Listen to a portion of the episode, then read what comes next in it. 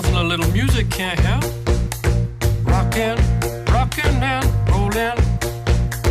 Down to the beach I'm strolling. E aí, seus brainstorm suspenso, tudo belezinha? Sejam muito bem-vindos a mais um Cóleras e Dragões. Eu sou o seu host Zé Vitor Schneid e eu tô aqui mais uma vez com o Bernardo Reis E aí? e com o Matheus Turoff. E aí, pessoal? Eles que estão desfalcados de wildcard depois que Brainstorm foi suspenso no histórico. O que que vocês acham de suspensões, gurizada? Vocês gostam de suspensão da carta que, obviamente, não vai voltar?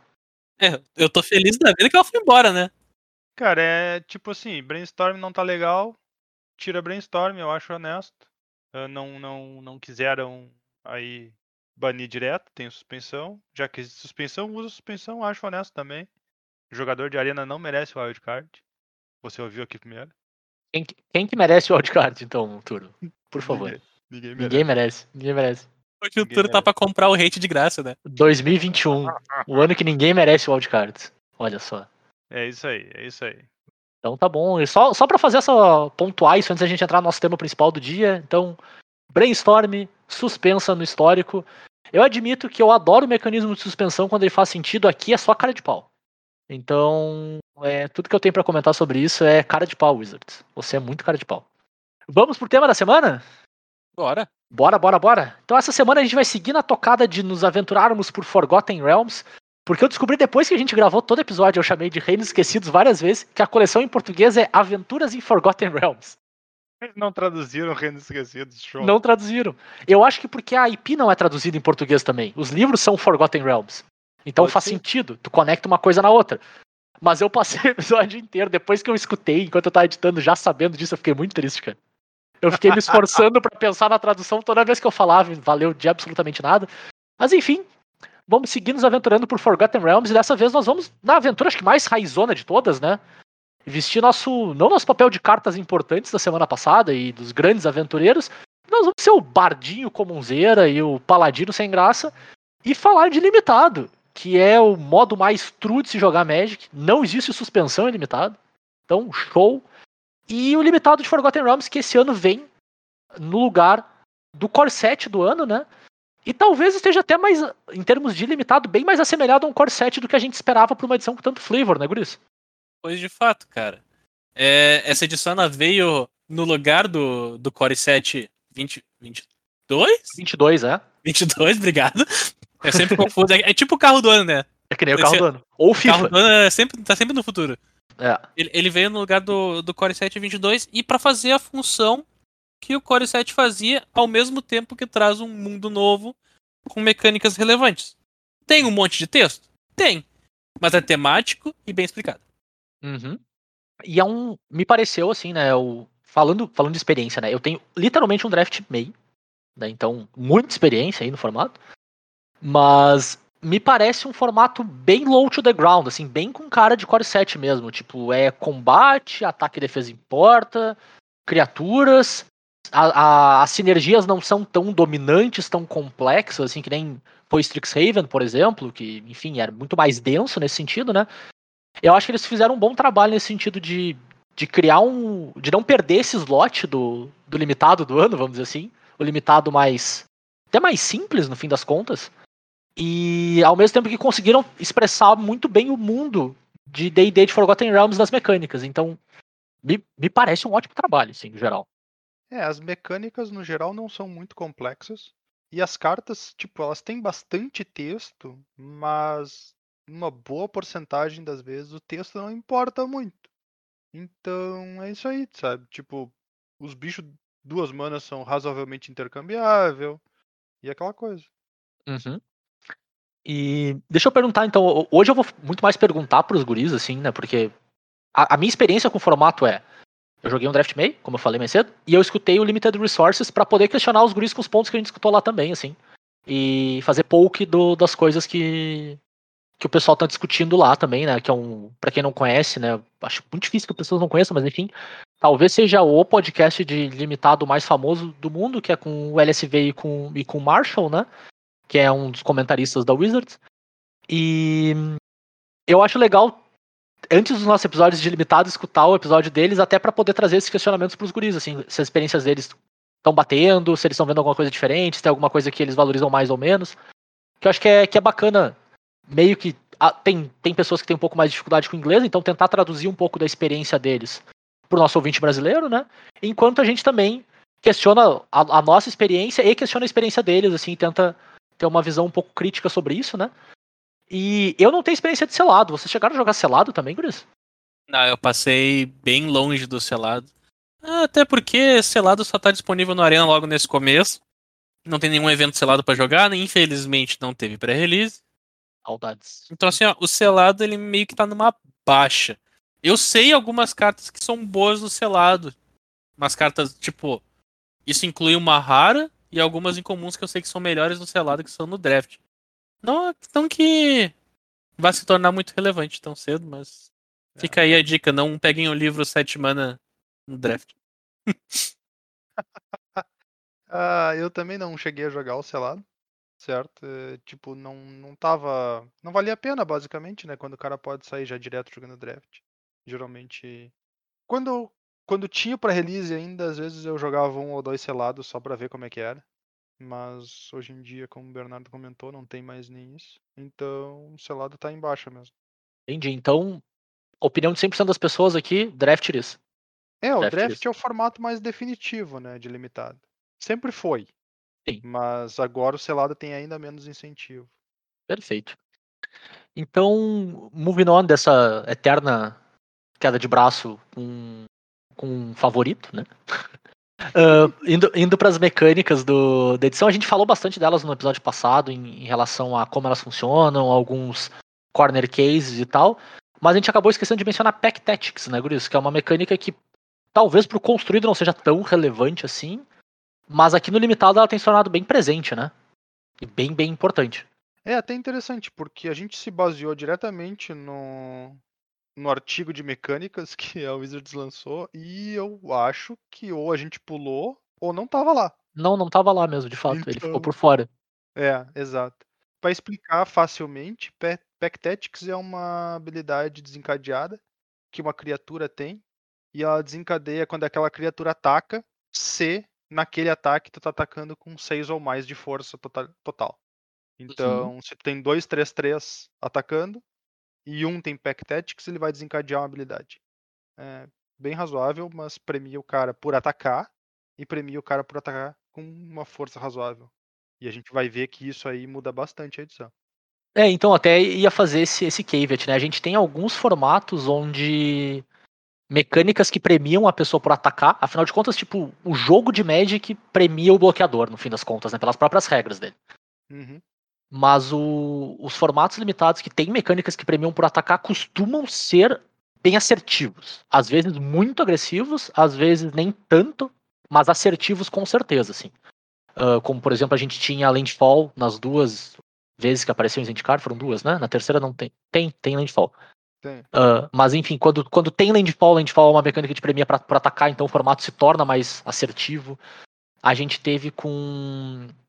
com, com Raid. É, eu não lembro como é, é Raid em português, eu não lembro agora como é que é em português. Eu acho que é Raid. É, é eu, eu tenho a impressão que é também. Mas com, com, com Raid também, enfim. Alguns outros exemplos aí, a, a Exaurir Aquela também, enfim. Exaurir, exato. É. Várias mecânicas que premiam, trigam e premiam tu estar atacando, tu tá virando tuas criaturas pra, pra atacar. E é o caso aqui também, Guris. Vocês sentem que o. que o formato é mais assertivo e. Não que Pack Tactics seja o motivo de, mas que Pack Tactics ajuda isso a ser a realidade, pelo menos, né? Olha, eu diria que sim. Ah, ela é uma edição ah, assertiva, para dizer o mínimo, certo? Talvez ela ainda se evolua e se torne uma edição definitivamente agressiva, Uhum. né? Mas ah, o- a estratégia de ser agressivo é boa. Não, ela não só existe, ela é relevante. E tendo em vista que, pelo menos na minha experiência, a maior parte dos decks agressivos são vermelhos, e vermelho é uma das cores que tem aí Pack Tactics, eu diria que com certeza é uma. Ela tem uma boa influência nisso. A gente tem algumas criaturas que são muito melhores atacando do que em qualquer outra Uhum. situação do jogo. Acho que o, talvez o principal exemplo é o Duas Manas 3-1, né? Que no Pack Uhum. Tactics ganha iniciativa. Exatamente. Ele é um ótimo agressor, ele é um péssimo defensor. Péssimo não, né? Porque ele ainda troca com qualquer coisa com 3 de resistência, mas ele é um defensor muito pior do que ele é um agressor. Exato. E além disso, por ter 3 de ataque, dois dele, no caso, né, ativam Pack Tactics. Uhum. Isso é uma coisa que eu observei, eu não sei se é por acaso ou se foi de propósito, talvez inclusive por existir Pack Tactics no formato e eles não quererem dificultar muito para a pessoa poder ativar essa habilidade. Existe uma quantidade bem razoável de drop 2 com 3 de força. Hum, faz sentido. E aí fica mais fácil ainda conseguir ativar o Pack Tactics. Isso aí faz o formato ficar ainda mais agressivo. Claro. Duas criaturas, né? V- Vamos dizer, num formato médio, provavelmente isso seria perto de batalhão, né? Atacar com três. Uhum, Aqui parece que atacar com dois, e atacar com dois é muito mais fácil, né? exatamente. Tipo, é, é consideravelmente mais fácil que atacar com três. Não é. Eu não vou nem dizer que é um turno, são provavelmente dois turnos de diferença, assim. Então, interessante. Até vou, vou aproveitar esse gancho, assim, pra gente puxar um ponto que tá um pouco mais pra baixo na, na- no nosso roteiro, mas acho que faz sentido entrar agora. E se a gente tem esse volume muito grande de criaturas com de custo 2 com 3 de poder, muito provavelmente tu precisa ser capaz de te defender cedo, né? Tipo, tu não pode, entre aspas, fazer nada por muito tempo, ficar fazendo setup, de repente desenvolvendo tua mana, fazendo um, um ramp, fazendo um artefato com baixo impacto, assim. Porque a diferença entre ser pressionado por 3 de dano ou 2 de dano no turno no turno 2 é muito grande. Me parece que tem sido a tônica dos últimos, dos últimos anos aí a gente dizer que os formatos pedem pra te estar no board cedo, né? Mesmo que não seja de maneira agressiva, mas se tu não tiver no board, talvez quando tu entre no board já seja tarde demais. Vocês sentem isso aqui também? Olha, com certeza. Ah, se teu oponente tá fazendo uma criatura drop 2, e ele provavelmente vai estar fazendo uma criatura drop 2, isso, isso se ele já não fez um drop 1, porque a gente tem uma boa quantidade de drop 1 bem jogável nesse formato. Uhum. E tu não tá fazendo nenhuma criatura, tu tá passando o turno, a tua chance não é legal. Uhum. Até porque são muitos ra- muito raros os drop 3 que seguram os drop 2. Isso é uma outra coisa que eu também tava. me chamou a atenção no formato. A maior parte dos drop 3 que tu tem acesso a usar, ele vai trocar com o drop 2 do oponente. Então tu Sim. vai ficar para trás pro resto do jogo inteiro. Trocando o drop 3 com o drop 2, teu drop 4 com o drop 3 e assim por diante. Claro. Certo? Então, isso aí não não é não é muito chave pro sucesso, não. Entendi. E, e nesse formato aí é bem bem razoável. Tipo, eu diria pra usar literalmente qualquer drop 2, não interessa o que esteja escrito na carta, pra ti ainda ter alguma quantidade sensata deles. Uhum. E eu vou até ecoar um pouco aí, fazendo o, gancho do que a gente falou mais cedo do LR, né? Eu vou ecoar um pouco o que eles falaram lá. Que era uma sensação que eu tinha também e ver, ver o que vocês acham, assim. Isso eu acho que é um pouco reflexo da evolução das criaturas. As criaturas hoje são muito melhores na média. Claro, né? Dentro do contexto da edição, tem criaturas boas, criaturas médias, criaturas piores, com certeza.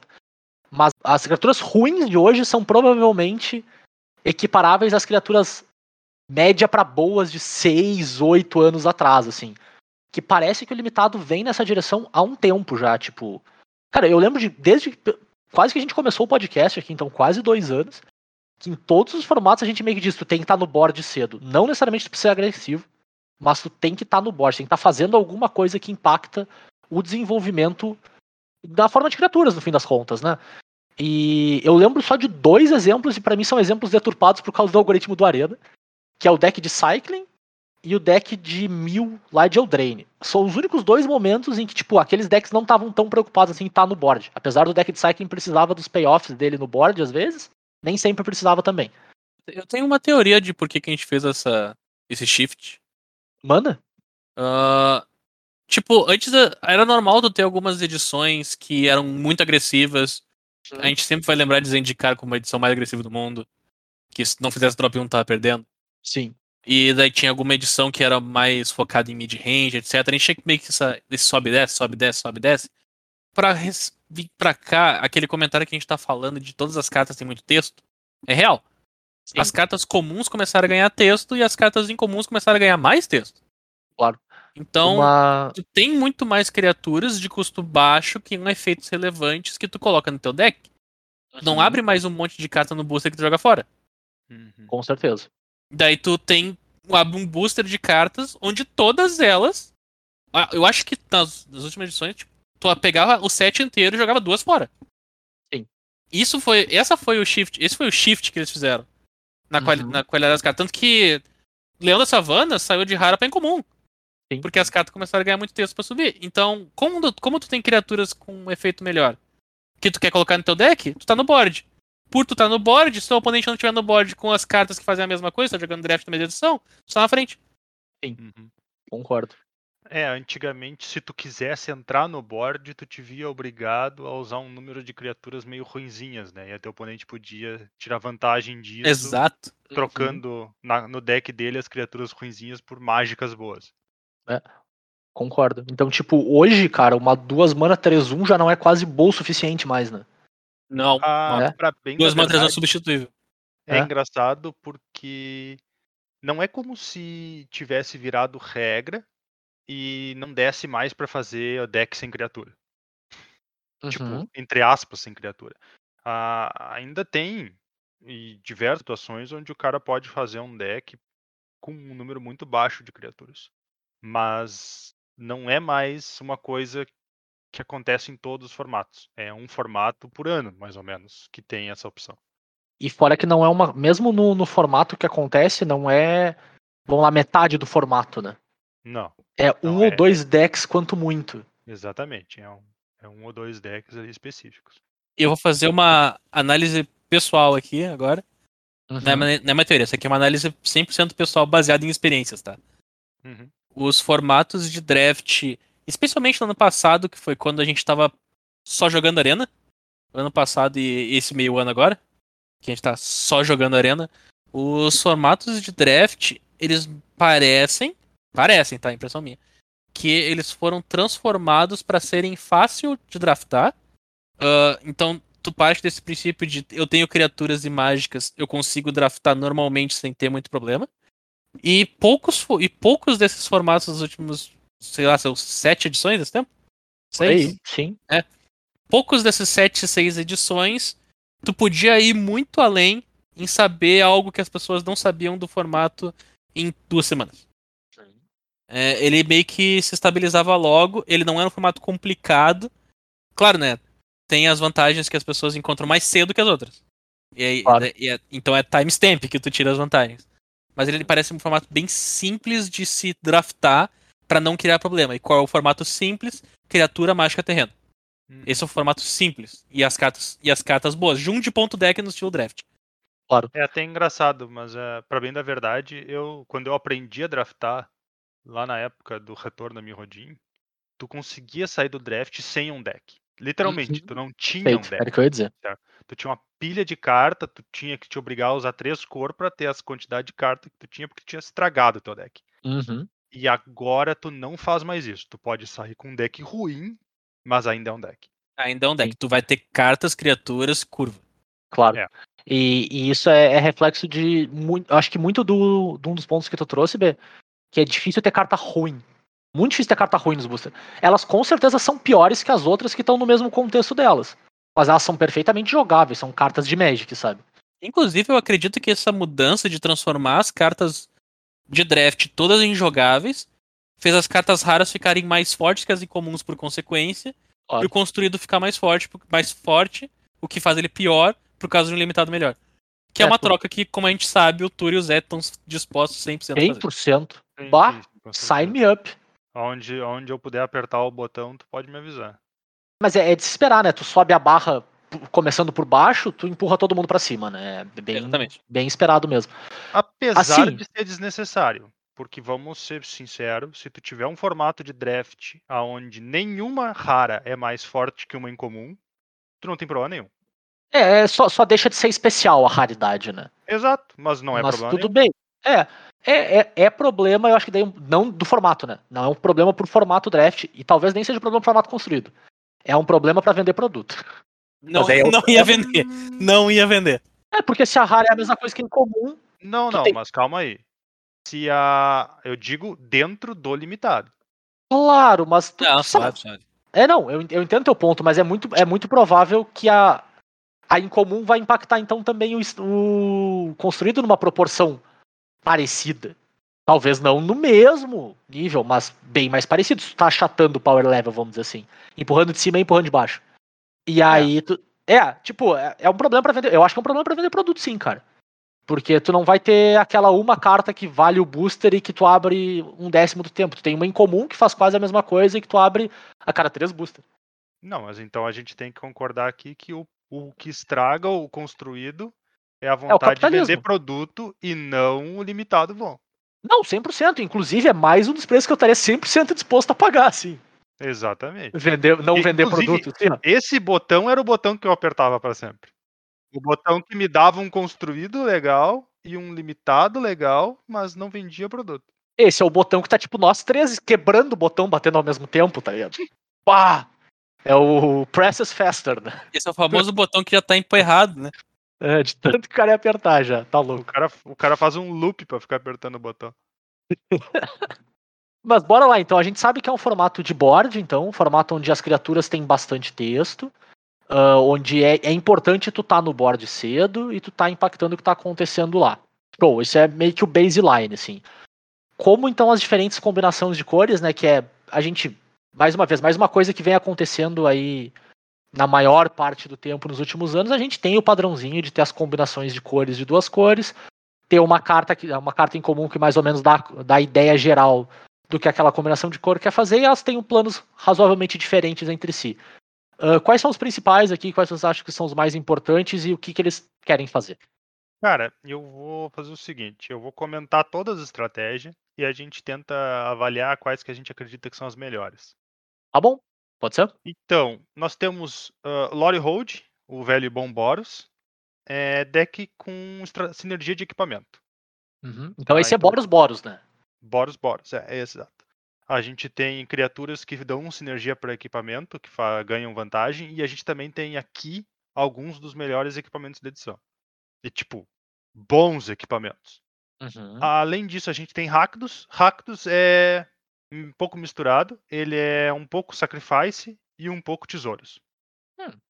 Na verdade, ele é mais tesouros do que sacrifício, mas algumas formas de conseguir tesouros é sacrificando as coisas. Então, Justo.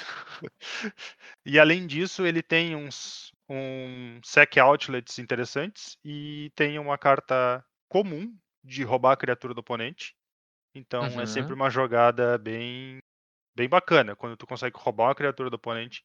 Geralmente tu ataca ele sem ele bloquear, porque ele não vai querer trocar pela criatura dele. E e aí tu pode sacrificar ela. Então, tipo, é uma removal causou dano no oponente. É, e essa é a que dá mais dois mais zero ainda se tu gastar um tesouro pra castar ela, né? Exatamente. Então tem esse bônus ainda da, da, da intra-sinergia entre as duas coisas e é mais uma carta assertiva, né? Mais dois mais zero é bastante coisa. Sim.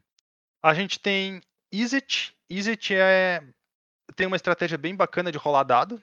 É uma das combinações de cor que mais tem habilidade ativada para rodar dado também. Então, cai bem. E tem bastante payoff de rolar dado. Os payoff, na verdade, a incomum Izzet é um payoff muito forte de rolar dado. Além disso, a gente tem Orzhov. O Orzhov, ele é interessante porque ele é um deck de dungeon, mas ele se concentra mais em tu ter terminado a dungeon do que tu estar fazendo a dungeon, né? Então, tipo, ele Entendi. te dá algumas vantagens porque tu terminou a dungeon.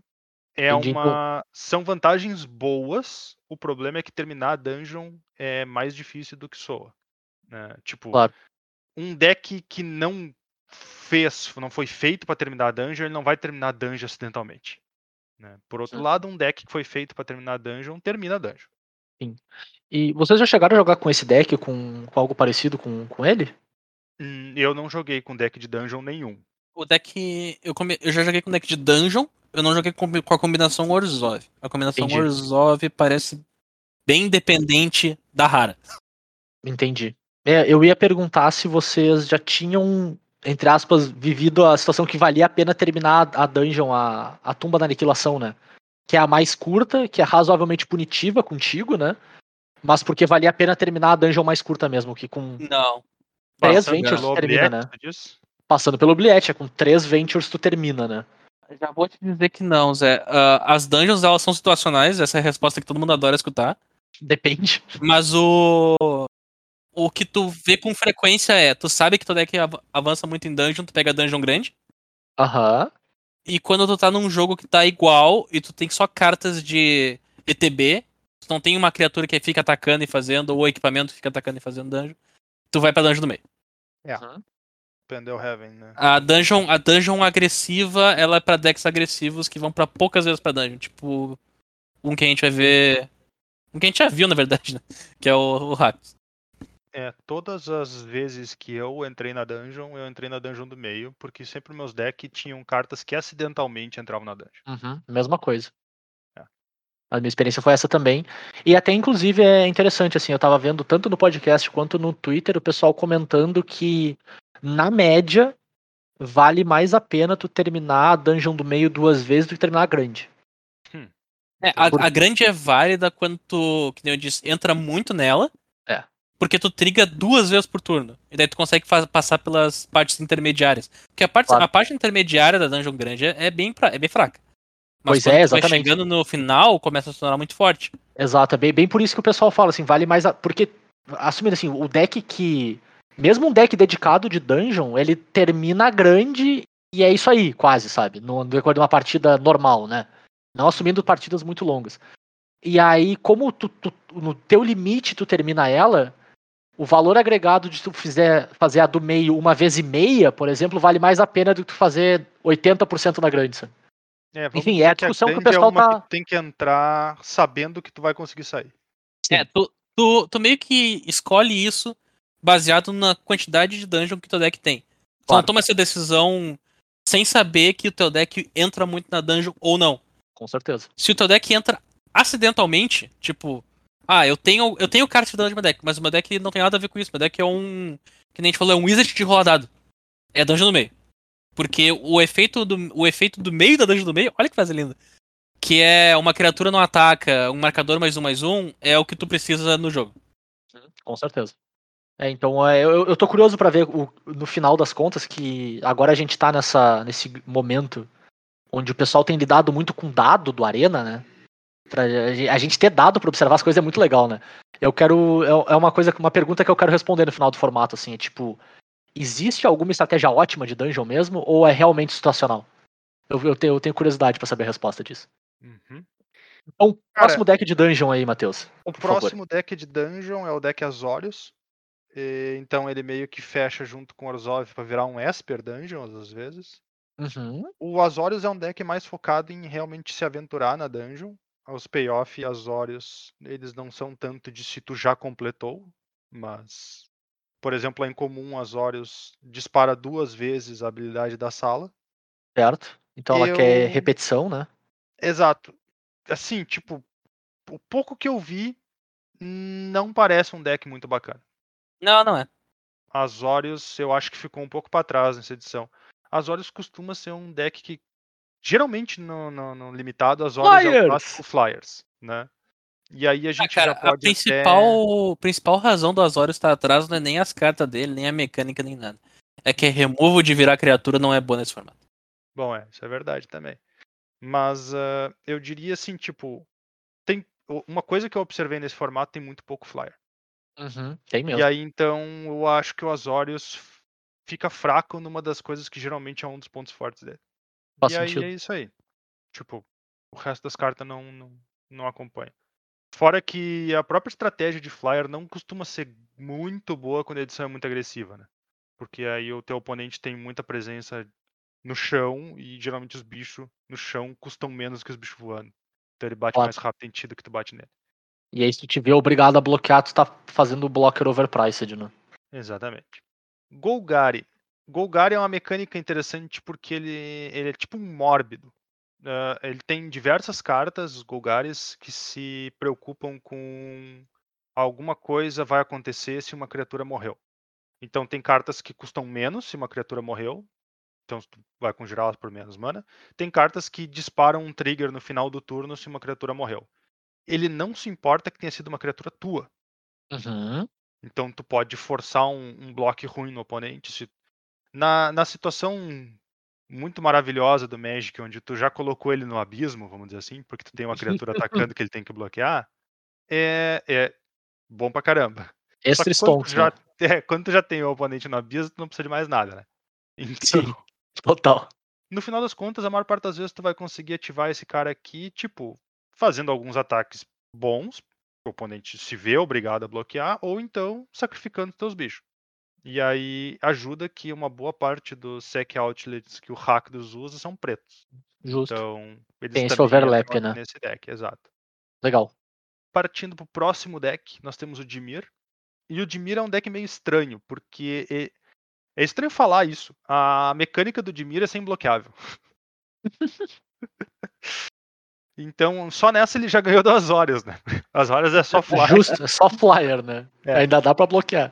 Então, tipo, o Dimir ele tem uma combinação interessante de alguns equipamentos que deixam as criaturas imbloqueáveis ou virtualmente imbloqueáveis. Uhum. Ele tem uma incomum que tu pode pagar duas manas para deixar um bicho imbloqueável no teu combate, como um- uma habilidade desencadeada, então tu não pode ativar diversas vezes. E ele tem uma série de criaturas que fazem coisas quando batem no oponente. Então ele combina um pouco dessas duas coisas. Ele força o oponente a tipo não, ele não deixa o cara bloquear, tu compra a carta porque o cara não, não pode bloquear. Tem um bicho que é 3 mana 3 2 e compra uma carta quando bate no cara. Minha nossa senhora. Então, tipo, ele não só bate no cara, ele ainda baixa a vida do cara rápido. E tem, tem, tipo, tem criaturas que batem no cara, fazem tesouro, aceleram teu jogo. E assim vai indo. Uhum.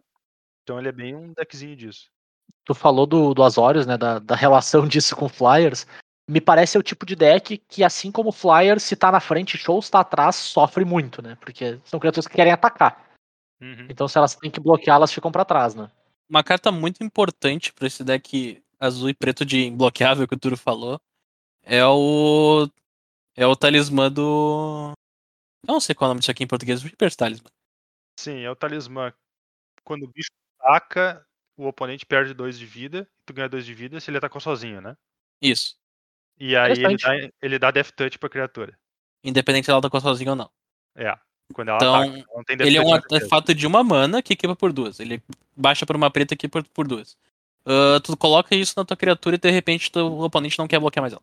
Uhum. Além do fato de que se tu atacou com ela pra trocar por alguma coisa, porque ela tem toque mortífero, tu já fez o efeito de drenar. Sim. É, é É muito interessante, mesmo, né? porque tu equipa numa criatura ruim, literalmente, tu bota num bicho ruim. E aí o cara não vai querer trocar porque é um bicho ruim, que tem Death Touch. Só que mesmo o bicho ruim tá sugando dois de vida dele todo ataque. Então não é um ataque relevante, mesmo vindo de uma criatura ruim. Cara, por pior que a criatura seja, é um swing de 5 de vida, né? É muita coisa. É uma vai carta dizer. muito importante pra pra esse tipo de deck. E o fato do toque mortífero estar ali, independente do atacar Uhum. sozinho ou não, é, é, é muito relevante pra combate depois. claro. Uhum. Porque tu ataca com um bicho grande e o bicho ruim que tem um efeito, tipo o bicho uma, duas mana um 3 que quando baixa no oponente faz um tesouro. E ele é um 3, toque mortífero, e o outro bicho é 4-3. E aí, tu vai trocar com 4-3 ou o bicho 1-3 faz um tesouro? Sim. Tu vai trocar com 4-3. E daí o bicho 1-3 bateu e fez um tesouro. Exato. Então nisso, nisso acaba sendo interessante. Outro aspecto que é interessante é que e a gente vai ver eventualmente. A edição tem uma quantidade razoável de criaturas que eu ainda acho que vão ser muito usadas, que tem bastante defesa. Elas não têm ataque muito alto, mas elas são criaturas com bastante defesa, porque a gente viu, tem um monte de deck assertivo pra caramba. Uhum. Então, tu, se tu não é um deles, tu vai querer criaturas com bastante defesa. E aí, esses carinha aqui não estão se importando quantas defesas teu oponente tem. É verdade. Ele, ele é um deck agressivo, entre aspas, que não dá bola pro tamanho das criaturas do teu oponente. Na defesa. Se ela estiver te atacando, talvez ele bola. Então é, é estranho. Em seguida, a gente vai pro Gru. E o Gru tem a mecânica que a gente comentou, o Pack Tactics. É onde está a maior parte das cartas de Pack Tactics. Então ele é um deck agressivo. O Gru sempre é um deck agressivo, tipo, por Uhum. natureza. Nesse formato é um pouquinho mais ainda. É uma mecânica bem forte. É uma mecânica que muda bastante a matemática do jogo. Porque, bom, tu tem um drop 2, o exemplo mais simples, tu tem um drop 2, 3, 1, ele já é uma carta razoável. Troca com quase tudo que o oponente tem, no entanto. mas agora ele tem iniciativa. Então, ele não troca mais com quase tudo que o oponente tem, justamente o contrário. Ele não troca com nada que o oponente tem. Passa por cima de tudo sozinho. Exato. E, e esse, esse, é só um exemplo, né? Tem criaturas que quando atacam, se tem Pack Tactics, elas ganham marcador. Então... É, inclusive, leiam o Caçador Gnoll direito, não façam que nem eu. não, não, assumam que ele ganha mais um, mais um até o final do turno. Ele ganha um marcador. Marcador, mais um, mais um, exato. Se o oponente, o oponente vai ter uma janela muito curta para bloquear esse tipo de carta. Até ela crescer fora de controle. Sim. E é, cara, é um deck porrada. sem, sem, E, sem disputa. e deixa eu perguntar, tipo, normalmente quando a gente tem um, um cenário de formato agressivo, o Gru ou ele reina, porque Gru é um pouquinho maior, né? Do que normalmente aqui ó, os exemplos que a gente tem por enquanto é o Boros, o Rakdos e um pouco menos o Dimir, né? Então, pela natureza do verde, teus bichos são um pouco mais parrudo, né? Apesar do vermelho estar nas outras, em duas dessas combinações de cor também. E, e aí ele costuma passar por cima, ou o verde desacelera ele o suficiente para ele não conseguir correr. Alguma dessas coisas é verdade ou tá bem no meio mesmo e tá no, no meio do scramble, assim? Bem no meio, cara. Isso é um conceito que já foi ultrapassado já. A ideia de que se o body state é importante, é RG. A verdade é que se tu olhar para a maior parte dos drop 4 vermelho, eles. me- Vermelho não, desculpa, verde. Eles não são bons bloqueadores. Entendi. Então faz tu bastante não diferença, consegue né? segurar a onda dos outros decks agressivos. Tu consegue correr Ok. contra eles. Entendi. Então ele tá no, tá no meio da, da, da disputa mesmo. Ele não acaba não, não dando aquele umf ali no, no, no 4, no 5, que é o suficiente pra ele passar por cima. E, e dane-se o que tu tá fazendo. E eu vou fazer um adendo aqui, enquanto a gente tá passando pelo deck RG, que é um dos últimos decks nesse estilo. Excelente edição pra Combat Trick. Sim. Ótima edição pra Combat Trick. Inclusive tem algumas combate trick que na verdade são equipamentos. Mas aquele que tem uma Combat Trick muito simples, que dá mais dois, mais dois, atropelar e desvira. Todas as três partes são relevantes. Normalmente isso aqui não se aplica muito porque tem alguma outra coisa pra se fazer, mas nesse formato, como a gente falou, tempo, board, curva, ela acaba sendo bem relevante. Justíssimo. Tem um aspecto que me chamou bastante atenção e que eu acho que ajuda bastante o Grow, porque na a gente vê que já faz um bom tempo que a gente tem remoções verdes que são as criaturas lutando contra as criaturas. né? Uhum. já virou um padrão. Nessa edição não é uma luta, é sempre um soco. Então as mágicas verde que são a remoção é só a tua criatura causando dano na criatura do oponente Bem relevante. elas não disputam uma com a outra. E isso ajuda muito porque tem muitas criaturas com ataque alto e pouca defesa. Uhum. Perfeito. Tá? E aí, nesse sentido, o verde ah, consegue se equiparar, vamos dizer assim, legal com o resto, porque. Bom, porque ele. Ah, tipo, porque, tipo, originalmente ele trocaria com a maior parte das É. criaturas e não seria vantajoso. ele fica mais perto do vermelho no sentido de que, tipo, a remoção dele abre caminho pros ataques, né? Que é uma coisa que, se é uma luta, às vezes não acontece. Exatamente. Faz sentido. Boa. Seguindo, a gente tem Selesnia. Selesnia é um deck focado em life game barra dungeon. Por que barra dungeon? Porque uma das formas razoáveis de se fazer life game é em alguns pisos de dungeon. E o Selesnia tem bastante sinergia com ganho de vida. Então ele é um deck que ele não é fácil de montar, porque ele é um dos decks desses aqui que a gente exemplificou que menos tem peças intercambiáveis, Uhum. certo? Tu precisa das criaturas certas. A gente tem a gente tem, por exemplo, uma criatura que ela é duas manas um, um quando um bicho entra em jogo sob teu controle tu ganha um de vida. A gente tem um unicórnio, três manas, três dois que quando tu ganha vida, tu bota um marcador nele. A incomum é duas mana, dois, dois, quando ganha vida, bota um marcador nela e ainda faz Scry 1. Então tem muitas dessas sinergias das criaturas te, te darem vantagem quando tu ganha vida e crescerem enquanto tu ganha vida. Então se tu consegue formar as peças do quebra-cabeça, ele é um deck muito bom porque justamente porque o formato é agressivo Claro. as tuas criaturas crescem enquanto tu tá recuperando a vida que teu oponente tá correndo para te tirar. E então tu atrasa o jogo dele e chega no ponto do jogo aonde tu não perde mais, vamos colocar dessa forma, Porque agora a tua mesa é muito maior que a dele e tu ainda tá ganhando vida, sabe? Só que é um deck de, de peças. Então, se tu falhar em conseguir tuas peças, talvez seja um dos piores decks pra te ter ele pela metade. Esse é o deck do Enigma do Milênio, cara. Se tu tiver só os payoff ou só as cartas de ganha-vida, tu vai sentar e perder 0-3 e ir embora. É. É, é, é bem a opinião do, da comunidade, pelo que eu vi, assim. Se tu tem o deck, talvez seja o melhor deck. Mas é difícil de tu ter todas essas peças nas proporções corretas. E não é nem uma questão de tipo, ah, tem duas pessoas draftando na mesa, então ninguém tem o deck. Às vezes só não abre na proporção certa, sabe? Uhum. Abriu muito, pay, abriu muito payoff, não abriu enabler e vice-versa, e, e aí realmente o deck sofre bastante, né? Então. Mas bem o que tu falou, né? Tipo, quando ele funciona, ele. O, o plano dele envolve fazer o plano dos melhores decks do formato ficar muito pior. E aí tu tá numa posição muito privilegiada, né? Tu tem um matchup Perfeito. muito bom contra a maior parte dos oponentes. Claro. Perfeito. E por fim, a gente tem mais uma combinação de cor que eu tô muito chateado. muito chateado. O que, que Simic faz nesse formato, gurizada? Nada. Perde, né? Exatamente. Triste. Cara, Simic, Simic nesse formato ele tá bem pior do que ele costumava ser nos outros formatos. Que honestamente é uma coisa boa.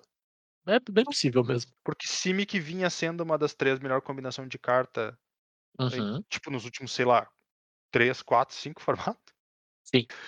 E eu não vou poder concordar 100% que Simic perde ponto, porque a gente sabe que não é assim que funcionam as coisas. Claro, claro. Mas Simic não tem uma estratégia boa de botar pressão no teu oponente. Uhum.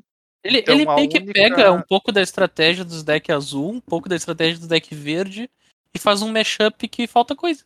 É, e- É, e a é- única chance que tu tem é conseguir estabelecer uma defesa impermeável, que não é Uhum. fácil, e aí tu vai afogar teu oponente em Simic, que é card advantage. claro. O, o, que é- o que dá pra ver muito claramente aqui é que parece que o verde e o azul, os dois, são as cores de suporte nas outras combinações. Então, quando tu junta os dois, não tem um plano muito bem definido, né? Deixa eu te não- ajudar. Tem Não, uma, eu te uma ajudo. direção muito grande. Eu te ajudo. Ajude. Manda, lá vem. Já tô vendo já. É o Vai jogar uma azul corda pra ajudando. me resgatar. Me resgata com a corda, Bernardo. Me dá a corda. Joga a corda. Segura o Halfling. Eu vou atirar na esfinge. hein? Nossa senhora, essa história. Não, meu nossa senhora, segura o Ralph. Meu Deus, imagina, 1,94. Segura o Halfling. Pelo menos não é muito pesado. É, isso é verdade. É, Hum. já apre- aprende com as figuras de importância, cara. Levanta o anão e bola pra frente. Ah, não, cara. De novo essa. Então, a gente passou, acho, pelo, pelo principal das combinações de, de cores, né? E só pra gente pontuar mesmo, quais vocês acham que são, sei lá, as três, quatro mais sólidas, assim, as que tu, tu tá draftando, tu quer tentar tá nelas, assim, vale a pena estar nessas combinações de cor. Quer começar essa daí, tu? As- É as que tem vermelho. Exatamente. Exatamente as quatro com vermelho, né? É as quatro É. com vermelho. Eu acho que se tu der, dá-lhe no vermelho, não tem muito erro. Uhum. Aí se tu deu no branco, bota vermelho. Se tu deu no preto, bota vermelho. E assim vai indo. Assim, ó, todas as combinações com vermelho são boas. A combinação de vermelho e preto é melhor. Sim. Por quê? Porque o deck de comum, vermelho e preta, é melhor que os outros. Quer dizer que o deck vermelho e preto é melhor deck de formato? Não necessariamente. Ele é só o deck mais fácil de sair. O deck que menos depende de. Talvez de sinergia e menos depende, tipo, tu precisa ter as incomuns, por exemplo. Exato. É o deck que tem mais chance de tu montar um deck bom dele. Ele Uhum. não é, se tu pudesse escolher as cartas que tu vai pegar, não é o deck mais forte que tu vai montar. E aí a gente pode colocar assim, só que geralmente tu não pode escolher 100% as cartas que tu vai Claro. usar. É Então... a da lenda, né? É. É assim que funciona o joguinho. Ah, É, é que se eu disser que tu não pode escolher, os caras vão me dizer, não, mano, o draft é justamente isso que eu faço, eu pego 15 cartas e escolho uma. Ah, pelo amor de Deus. Ah, eu não sei, eu já ouvi argumento pior de pessoas participantes desse podcast. Jura, Tur? Sim, eu juro. Chama o Samu, Tur tá louco. O Turan faz umas declarações absurdas, né, cara? Que loucura, Absurdo, velho. completamente absurdo. É, só- o Sif lida nos absolutos, né, cara? Mas, assim, ó, é, basicamente a lição é essa. Vai no vermelho que, que deu certo. Show. E a minha dica é. A menos que o Celeste esteja muito na tua cara. Aí, É, aí é vale a pena. se valesse a pena disputar vermelho contra outros, sei lá, três ou quatro pessoas É, na mesa, né? Tipo, exatamente. não vai dar certo. É isso. Mas ainda assim pode dar parcialmente certo. E é engraçado, E- e porque, vale na a minha pena. opinião, a- existe uma carta que é a melhor carta do formato e ela não é vermelha. Ah, tu diz carta a carta ou comum em comum? Carta. É a melhor Que carta é? do formato. O bicho em comum, uma mana, um 4 preto, que tu sacrifica um Três, tesouro, mano. uma criatura. Relaxa. Desculpa, é três mana. Eu falei. Falei uma mana, né? Eu pensei Sim, falou uma, mano. Eu pensei no ataque dele. É 3 mana, um 4. Tu paga duas, tu sacrifica uma criatura ou um tesouro e compra um card. Uhum. E não é Esse nem assertivo, né? É a melhor carta da edição. E não é nem vermelho e nem assertivo. Cara, Exatamente. por que, que esse Ele- bicho não vira? Por que, que esse bicho não vira, velho? Pra ele ser a melhor carta da edição.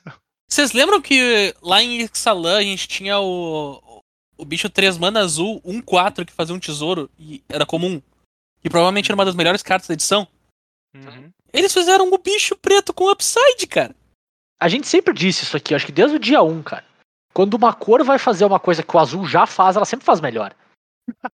O azul só é bom porque ele faz os troços únicos, mas o vermelho faz os troços quando ele faz melhor que o azul. O verde, pô, o verde então nem se fala com o melhor que o azul que ele faz. troços. Vermelho, vermelho foi anular mágica e virou um condition. Virou em condition, verdade. exatamente. Aí, ó.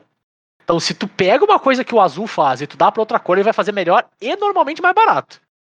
O cara pensa assim, né, meu? O azul pode anular quatro mágica tua por duas mana num jogo e ainda perder.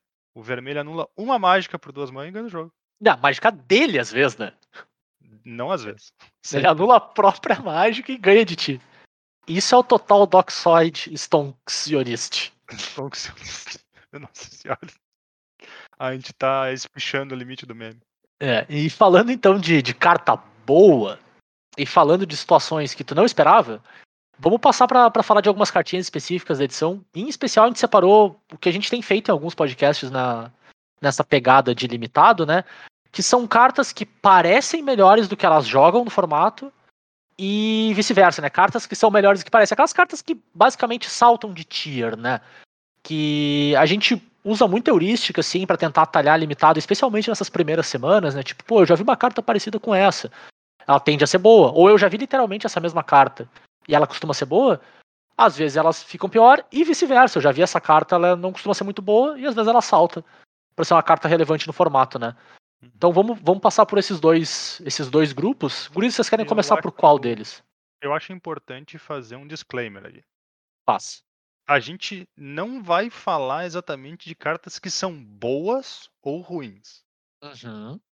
É a carta. A gente tem duas seções. A gente tem a seção das cartas que parecem melhores do que são e as cartas que são melhores do que parecem. A, a heurística para colocar cartas nessa seção é o seguinte: essa carta parece muito boa, mas não é.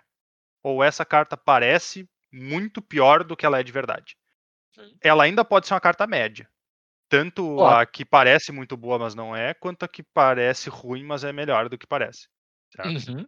Mas Tanto é, eu vou é dar um spoiler, todas as cartas aqui eu colocaria no deck. É, exato. Bom, mas Nas duas a gente já filhas. comentou, né? Quase não tem mais cartas que o cara não não, dá pra coloca É, no não, deck, não, mas né? tipo- Justo, justo. Só- são coisas que tu consideraria pegar pra colocar no teu deck por vontade própria. Exato. Justo. Tipo, no, fi- no fim das contas, ela, quase todas caem entre, vamos lá, sexto e décimo pick. Nenhuma delas é first pick, nenhuma delas é fim do booster, né?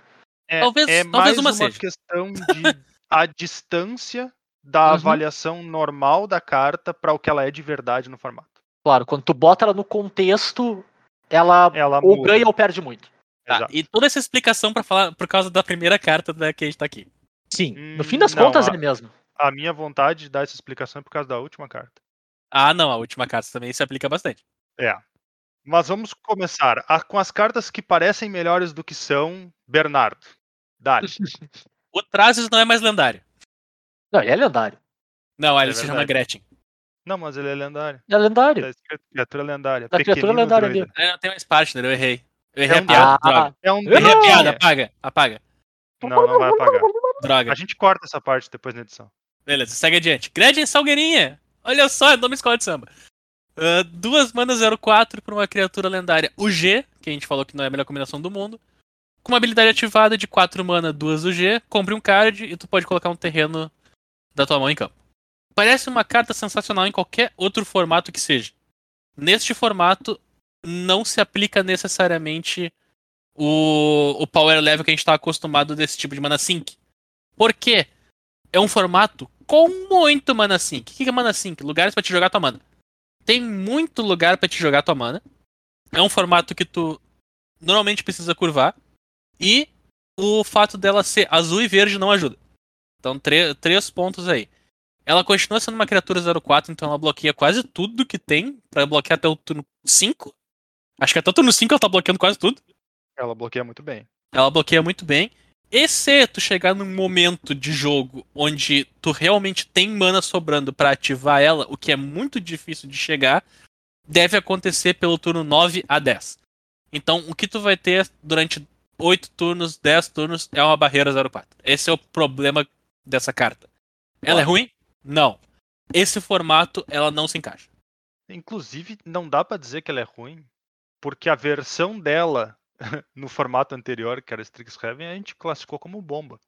E E eu diria que ela é melhor que a outra. Uhum, concordo.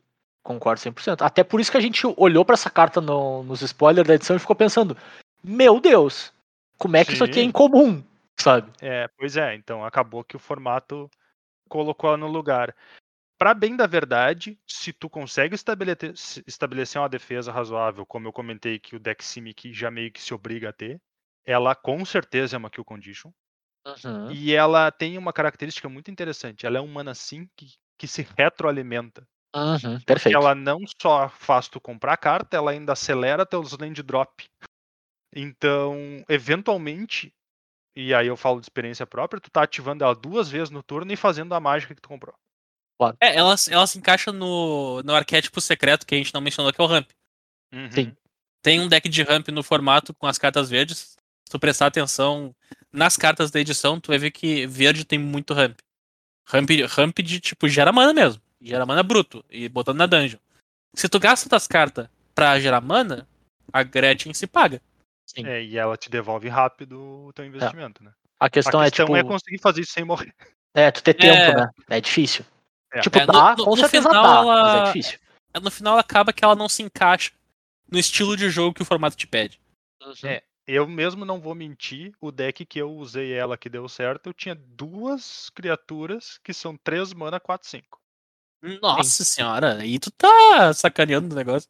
Aí, então, esse é o tipo de velocidade e defesa que eu, que eu tava Tu te obrigou a tá colocar, ligado? né? É. É. É, tipo, eu me obriguei. Infelizmente, eu tava fazendo isso. é.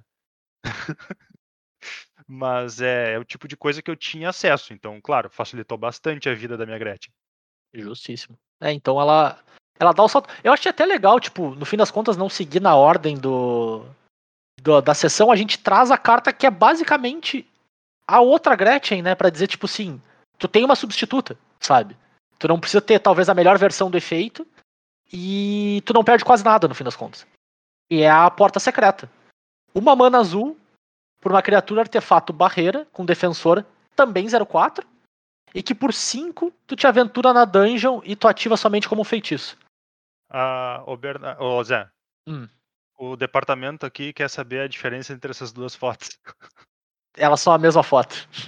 Literal- Nesse formato elas são a mesma foto. É, a diferença toda tá na mana verde, né?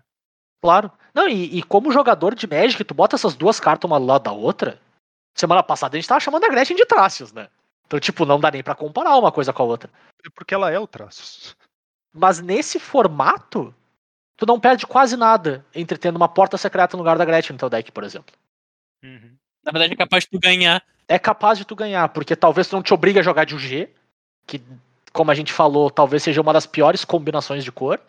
E tu tem o teu blocker 04 pro início do jogo, e tu tem o teu mana sync, que não é comprar uma carta e botar um terreno. Não é- talvez não seja nem perto disso. Mas é bom o suficiente. Se é isso que tu quer, tu não Ele é perde aquela tanto. carta que tu pega, coloca no teu deck, tu vai baixar ela no turno 1 ou curvando como for necessário defensivamente. Uhum. Curvar defensivamente é lindo, né, cara? Como é que se curva defensivamente? Com a porta secreta. é o termo disso, Bernardo. Com a porta secreta. E ela segura o board, que nem eu falei, 0-4 até o quinto turno tá segurando. Uhum. O que tiver. E se torna um mana sync que, dependendo da combinação que o azul tá, é o, é o mana sync que tu procura. Se for azul e preto, é capaz da dungeon. A dungeon da esquerda, que é a dungeon grande. A, gente fala esquerda, meio e direita, por causa do Arena. Ela sempre aparece na mesma posição. Ela sempre aparece na mesma descrição. A da esquerda é a grande, a do, a do meio ela é intermediária entre as duas, acho que ela tem 5 quartos, e a da direita é a, é a pequena, que é a agressiva.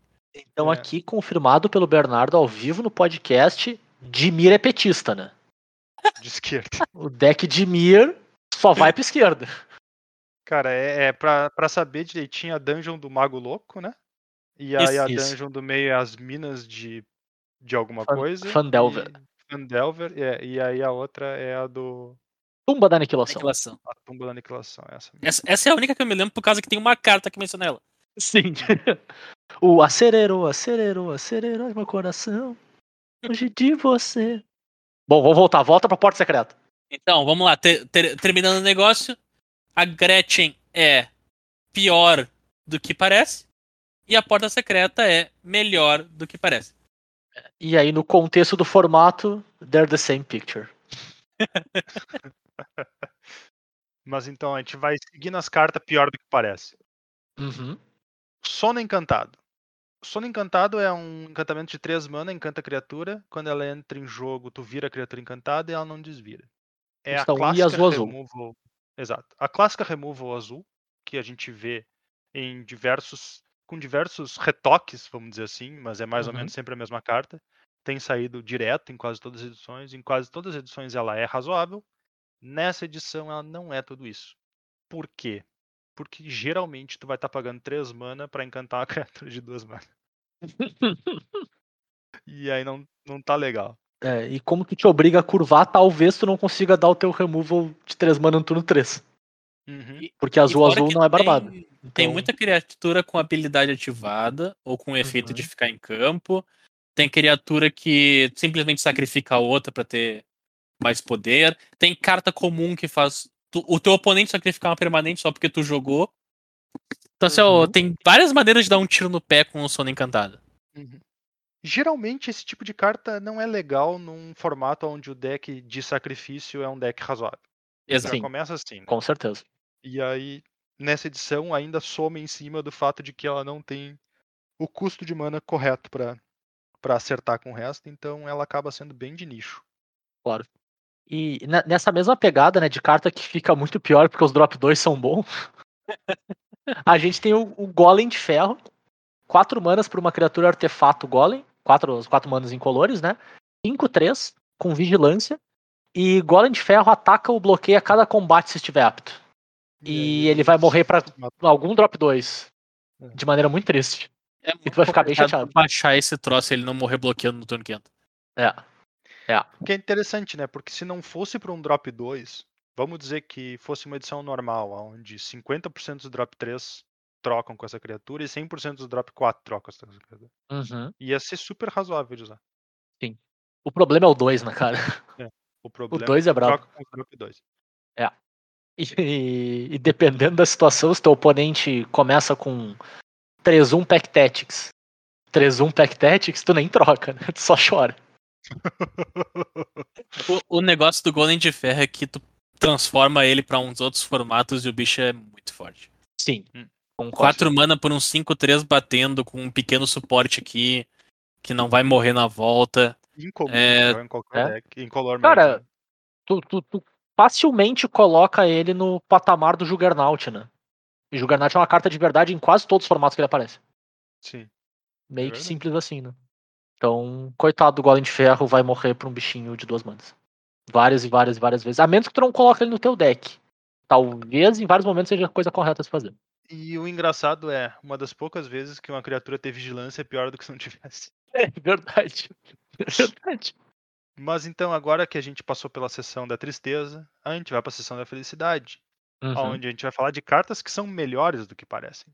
E eu vou começar com a primeira, o famoso carneçal, porque aparentemente essa palavra existe. Trôpego.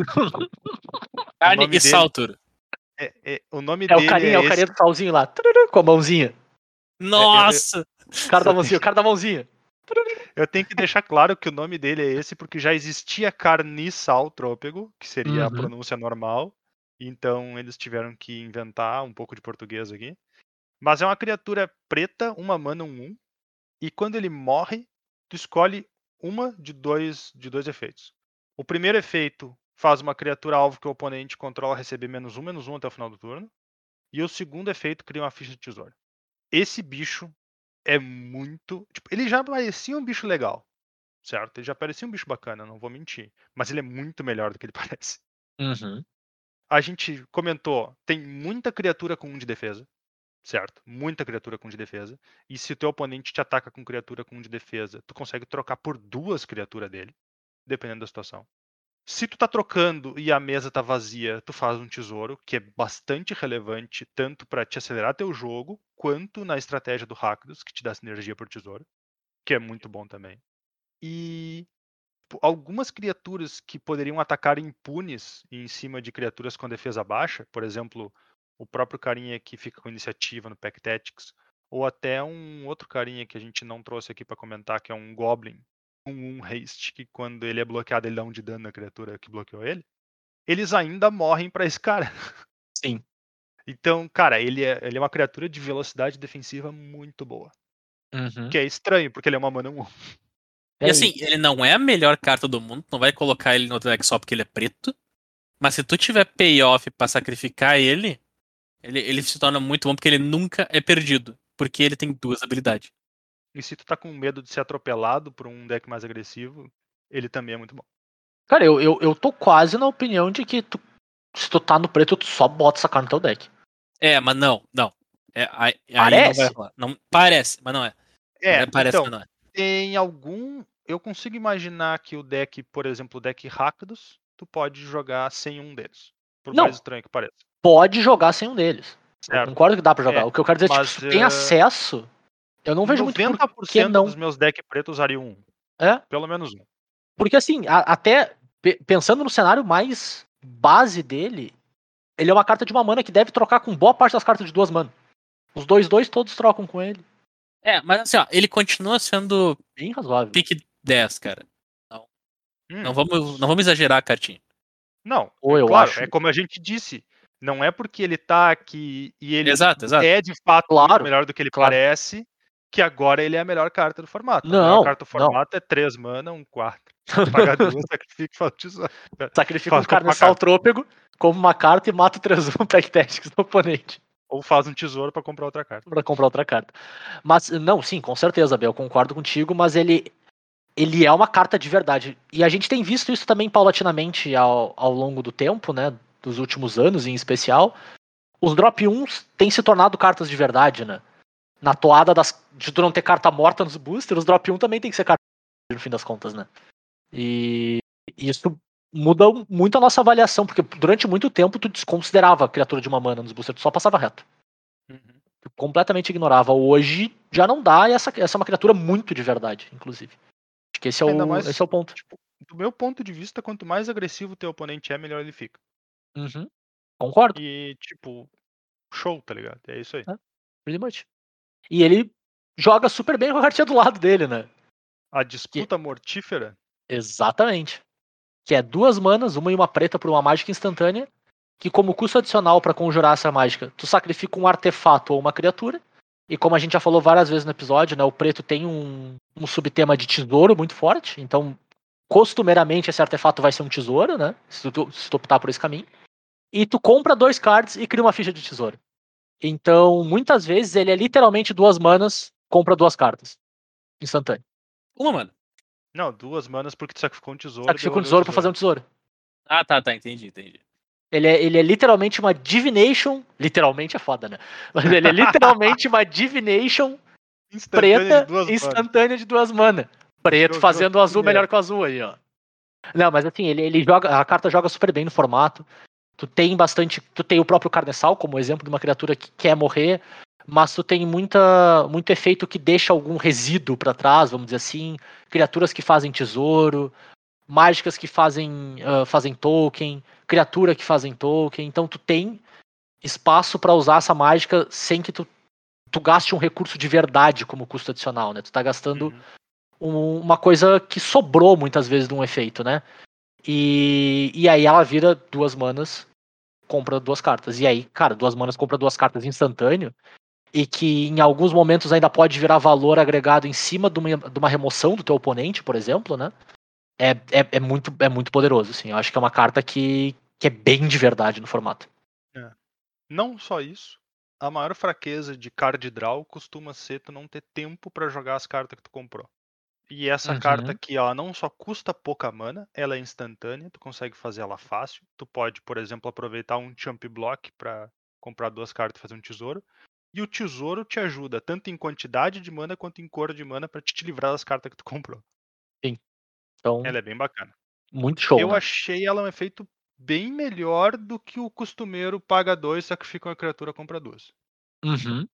Eu acho que, que, que casa muito bem com, o- com o formato em si, né? O formato tá te dando esse recurso extra e o formato te recompensa pelo recurso extra que ela te dá, né? Então, ela acaba custando uma mana a mais no, no, no frigir dos ovos, né?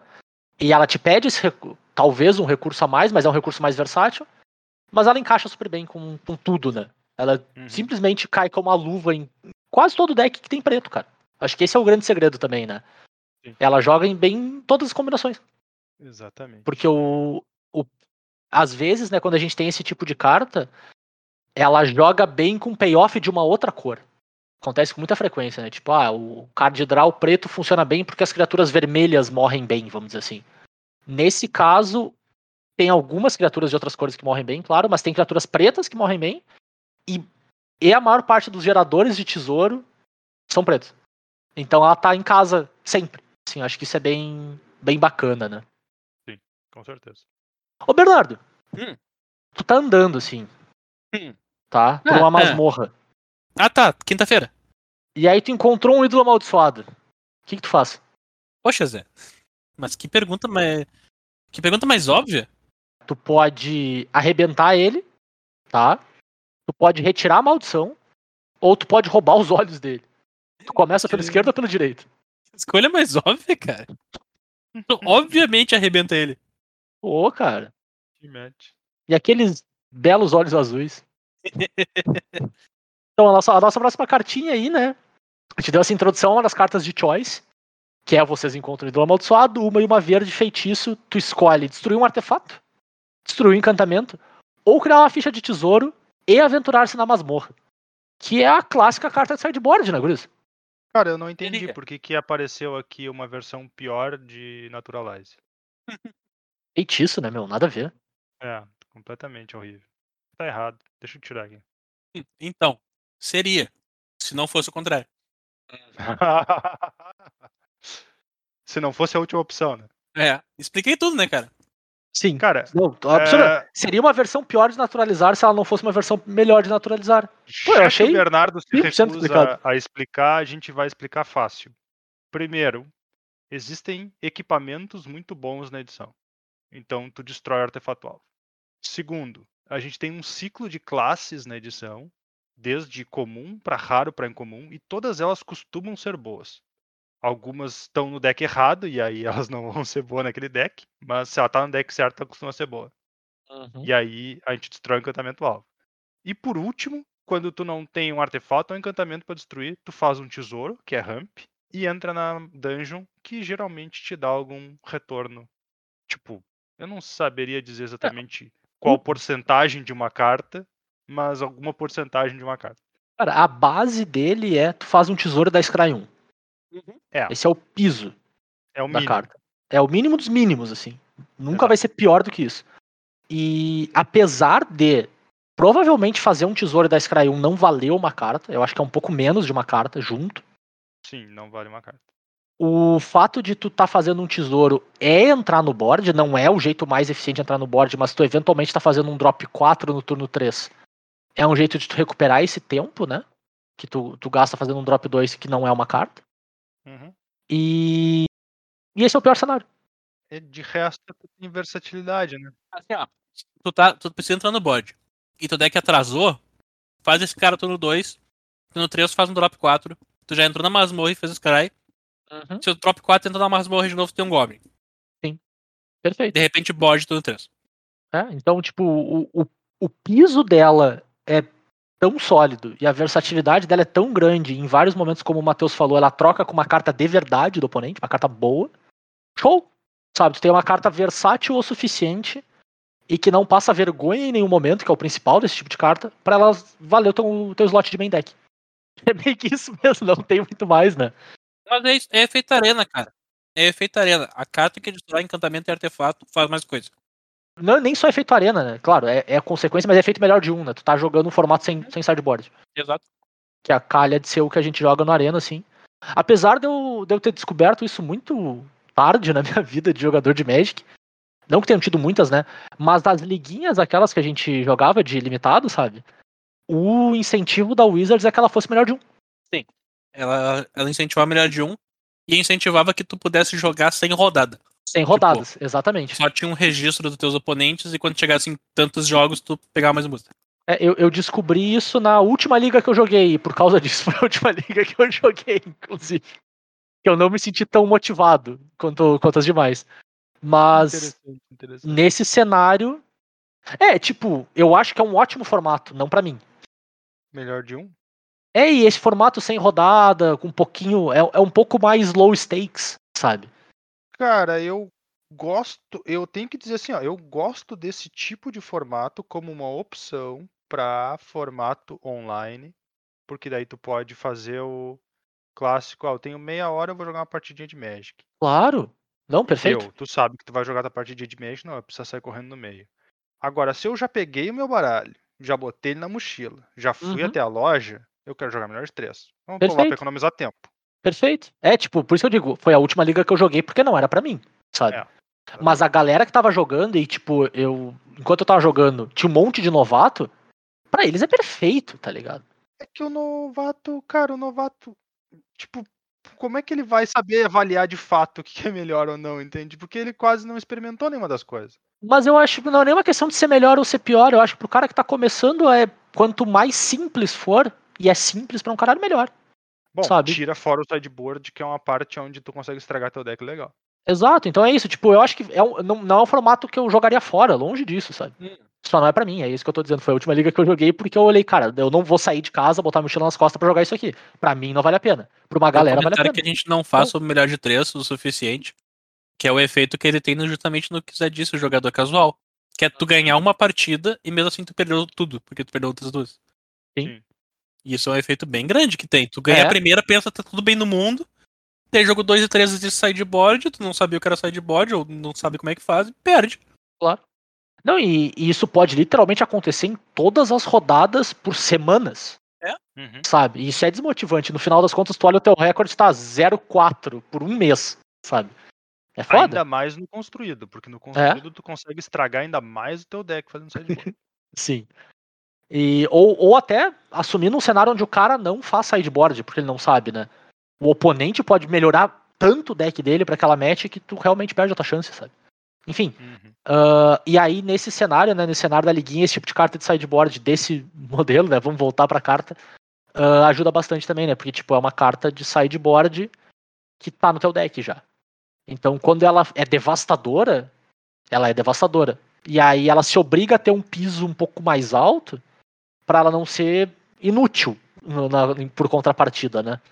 Então, enfim, é um, é, um, é um efeito que tu jogar partidas melhor de um faz. E aí, caso a gente tá jogando arena pra um caramba, né? Porque ainda não dá pra pisar fora de casa, gurizada. Não sei se vocês receberam memorando assim, mas ainda não dá.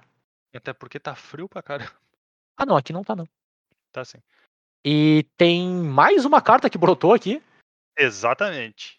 Eu, eu não Essa tô entendendo aqui- essa carta tá aí, mas beleza. Cara, essa carta aqui é o motivo do meu disclaimer original, pra ser bem sincero. Eu Uhum. coloquei mísseis mágicos aqui. E essa carta, quando eu, quando eu ler ela, as pessoas vão ficar de cara comigo. Ela é três manas. Eu já tô não de cara já. ser- Tu nem leu. Ela não pode ser anulada. Ela é um feitiço. E ela causa 3 pontos de dano divididos a sua escolha entre 1, 2 ou 3 alvos. Parece trouxe absolutamente incrível. Então, essa carta é boa. Todo mundo sabia que essa carta era boa, certo? Não tem disputa que essa carta é boa. A questão é que ela consegue ser ainda melhor. E, tipo, mesmo melhor. Na maior parte dos formatos onde existia cartas desse tipo, ah, tinham, eu não vou lembrar o nome certinho, alguma coisa de Chandra que fazia mais ou menos exatamente isso. Duas que que mana, tu dois de dano. Chandra's Pyrohelix. Não, não, não. Ela fazia exatamente esse efeito. Era três manas, ela dava três de danos divididos. Essa eu não conheço. Eu conheço É. de dois só. a, a carta, o que que acontecia? Bom, tu matava todos os drop 3 do oponente, tu matava uma meia dúzia de drop 4. Dependendo do drop 5, tu conseguia matar um drop 5, de repente uma voadora, uma coisa assim. Uhum. E muitas vezes tu acabava matando um drop 2 e dando um ponto de dano no oponente de, de vamos dizer assim, de a mais, certo? Por quê? Porque na maior parte dos formatos tu não tem muitas criaturas com um de defesa na mesa. Pelo menos na maior parte dos formatos que tinha esse tipo de carta. E esse aqui é uma exceção. Esse formato é um formato que onde tem criaturas com um de defesa na mesa. Elas não evaporam do nada porque geralmente tu não quer bloquear elas. E aí essa carta aqui é muito fácil nessa edição ser um 2 para 1 e às vezes ser um 3 para 1 na mesa. Então ela é muito forte, muito forte mesmo. Ela te dá ela não só te dá card advantage, ela te dá tempo também. Então, tipo, eu consegui ficar surpreendido positivamente pela carta. Olha só. Além disso, ela mata geral, tipo, ela mata drop 4 e drop 5 Uhum. sabe? Então, claro, vai ter as criaturas que ela não mata, óbvio, porque afinal de contas as remoção vermelha são assim. Mas, cara, bah, demais de boa. Não, tá louco, né? Fazer um 3 pra 1 por 3 manas é uma piada absurda, né? 3 pra 1 por 3 manas é completamente fora da realidade. Assim, se tu Cara, faz se- isso. É, se tu faz o 3 para 1 acabou o jogo, é só uma questão de sim. tu encerrar, tá ligado? É, mas, cara, não é nenhuma questão de tipo, ah, ela vai fazer sempre, porque ela não vai fazer sempre. Mas se ela fizer Não. alguma coisa perto de 15 a 20% do tempo, já é um absurdo já. É, muita e- coisa. E eu te digo, o 2 para 1 é é É direto. real, é real. É, o 2 para 1, assim, sem mentira. Eu acho que mais da metade das vezes que eu conjurei ela foi 2 para 1. Minha Nossa Senhora. E normalmente tem um Goblin ali, né, cara? Sim. Por causa da É. dungeon do meio. Exatamente. Cara, assim, ó, direto. É, às vezes a criatura barra 1 não é toda essa criatura. Às vezes ela é uma criatura que quer te matar, tá ligado? Sim. E pra finalizar, então, a gente move nessa parte das cartinhas que, no fim das contas, dão mais dão mais assunto pra gente, né? E a gente cai no momento, Bernardo, Oi! xingue as raras. Ah, cara, saudades. Saudades de Dominária quando tu não tinha uma mítica rara quebrada que não tinha como resolver de uma maneira razoável. Mas nós temos. morria. Duas. A gente tem então, que eu vou destacar aqui o. Como é que se, como é que se pronuncia isso aqui, Tura? O Tanatar? Na Xanatar. Xanatar. é é? Xanatar, Xanatar. Tanatar. O, O mesmo- chefão da guilda. É o mesmo bicho que reclamou semana passada pelo mesmo motivo. Exatamente, o mesmo bicho que eu reclamei semana passada pelo mesmo motivo. Ele merece duas reclamações. Ele é 6 mana, 5, 6, teu oponente perdeu o jogo e não tem graça. Ele tá te observando, viu? E se vocês quiserem saber mais sobre o Xanatar, é X-A-N-A-T-H-A-R. É isso. Eu não preciso escrever a carta, eu falei dela semana passada. Ele é meio que ignorante no draft. Ele não vai jogar construído, ele é uma carta pra, pra Commander. E ele tá aqui porque é horroroso jogar contra. Se ele tiver no teu deck, parabéns, tu ganhou. E, cara, não, não tem muito o que fazer contra esse bicho. O bicho, tu tem um turno pra matar ele, que é o turno que ele entra em jogo, e teu oponente não tem mana pra usar. As, mana, as cartas do topo. Porque teu oponente vai olhar teu topo e vai escolher. Pô, meu oponente vai comprar uma criatura 2 mana, 2, 2. É, eu comprar, não vou gastar. Mas ele só consegue começar a olhar o teu topo no turno dele, né? Exato, por isso mesmo, ele tem um turno. Ah tá, então tudo bem, beleza. Beleza. A é partir do- questão, não é só uma questão de estar virado, é uma coisa de tipo, ele não vai nem ter trigado ainda, né? Pra te conseguir começar a fazer as coisas. No outro Ele tem turno dele. um turno. Isso. Isso. A outra carta, eu não mencionei, não tinha mencionado ainda, mas eu vou trazer pra vocês agora que ele provavelmente é uma surpresa, porque ele é o baralho das surpresas. Olha só. Ele é um artefato lendário de 5 manas.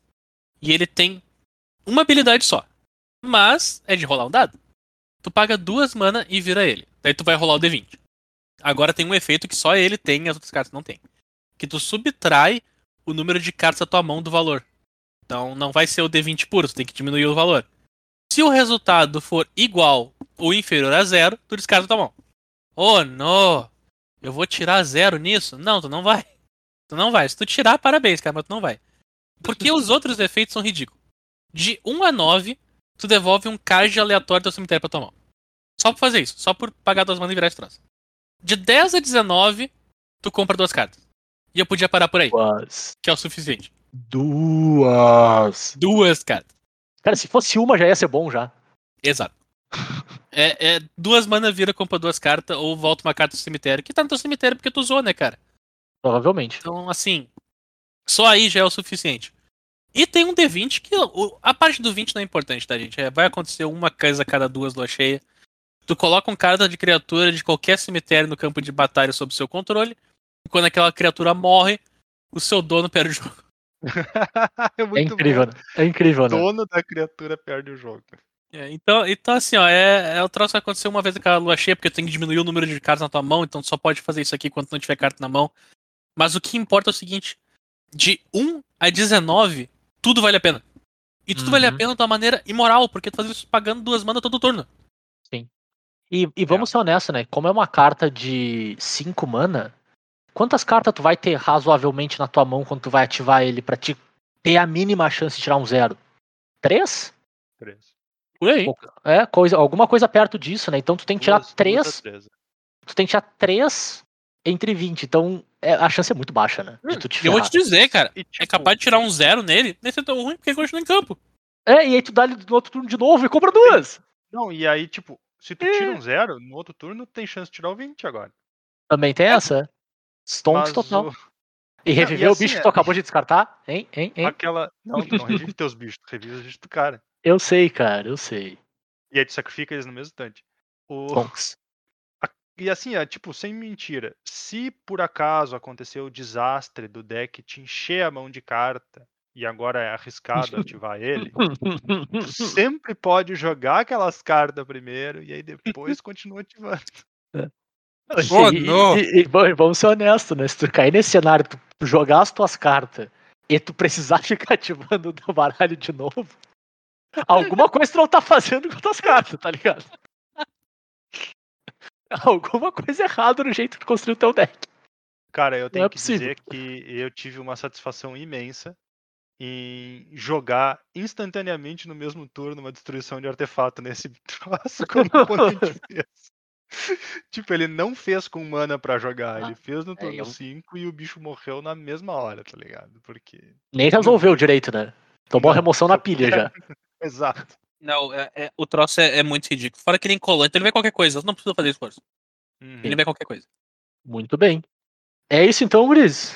Não, É isso, né? Tá não, bom já, né? Não, não, não isso. é. Porque tem uma carta que eu tenho que falar sobre. Porque toda vez que eu leio ela, eu me decepciono com uma linha de texto que não tinha visto antes. É, ela só Porque ela não consegue me decepcionar mais do que ela já me decepcionou. Quanto mais tu lê ela, mais fundo tu vai na masmorra, verdade? É, Tu exatamente. só vai descendo a espiral. O, a carta conseguiu chegar no fundo do poço e começa a demonstrar sinais de cavar. Vontade de cavar, né? O nome da carta, então, é Descida da Masmorra. É um terreno raro que entra em jogo virado. Então começa aí, é um terreno raro que entra em jogo virado. Ele vira pra gerar uma mana incolor. Então é um terreno raro que entra em jogo virado incolor. Ele tem que ser muito bom, né? Tem que fazer um troll, tem ele que fazer é o carne. raro, cara. Tem que fazer o carne. Pra ser Não, bom. e, e daí tu começa a ler as habilidades. Quatro manas pra virar ele. Pô, quatro manas pra virar ele pra ativar um terreno raro que entra em jogo virado. Deve ser muito bom, né? Mas a gente não para por aí. Tu paga quatro manas, vira ele, vira uma outra criatura lendária desvirada que tu controla. Então não é o suficiente tu ter quatro manas nesse terreno, tem que ter uma criatura lendária em campo pra virar Uhum. pra te aventurar na masmorra. Mas não para por aí. Tu só pode ativar como um feitiço. Cara, assim, ó, nossa senhora. Ô meu, quando eu li esse troço, eu pensei, bah, esse troço é bem ruizinho, né? Aí eu li a parte onde só podia ativar como feitiço e eu fiquei pensando, o que que os caras estavam pensando? A carta é completamente inusável. Inusável. É inutilizável. Ela tem Comentou da todos. carta comum, incomum, tirar fora? Essa tu tira fora. Essa é a tira fora. Cara, E- tu compra. Se tu, se tu na tua draw step, tu pegar, levar a mão no topo do teu deck e tu comprar e o teu shield vier vazio, tu tá melhor. o shield bem vazio é brabo. Mas assim, cara, eles literalmente pegaram e colocaram todos os, o- as restrições possíveis, tá ligado? Não tem nada, ela entra virada, ela não faz mana colorida, ela custa uma cacetada de mana, tem que virar uma coisa extra, essa coisa tem uma restrição e tu só pode ativar com uma restrição. Cara, isso é o. Vocês Quem lembram, fez tipo, essa carta, tu sabe quem fez essa carta, né? faço a menor ideia. O designer que fez essa carta é o mesmo cara que fez Field of the Dead. O mesmo cara. Ele olhou e pensou, cara, eu não vou arriscar de novo. Deixa eu botar mais uma linha aqui pra ter certeza que não vai ser quebrado. Eu, eu ia dizer o, eu ia dizer outra coisa, Tura. Ele é o mesmo cara que fez o Doubt Void Walker. Ele gastou tudo que ele podia melhorar naquela, piorando essa, assim. Não, eu, eu, eu prefiro eu prefiro o cara que se apavorou com o que ele construiu de início e agora constrói sua carta ruim pra caramba. Traumatizado. E co- é- essa aqui é uma das poucas vezes que o Bernardo diz essa carta é completamente horrorosa e injogável e eu digo que eu concordo com ele.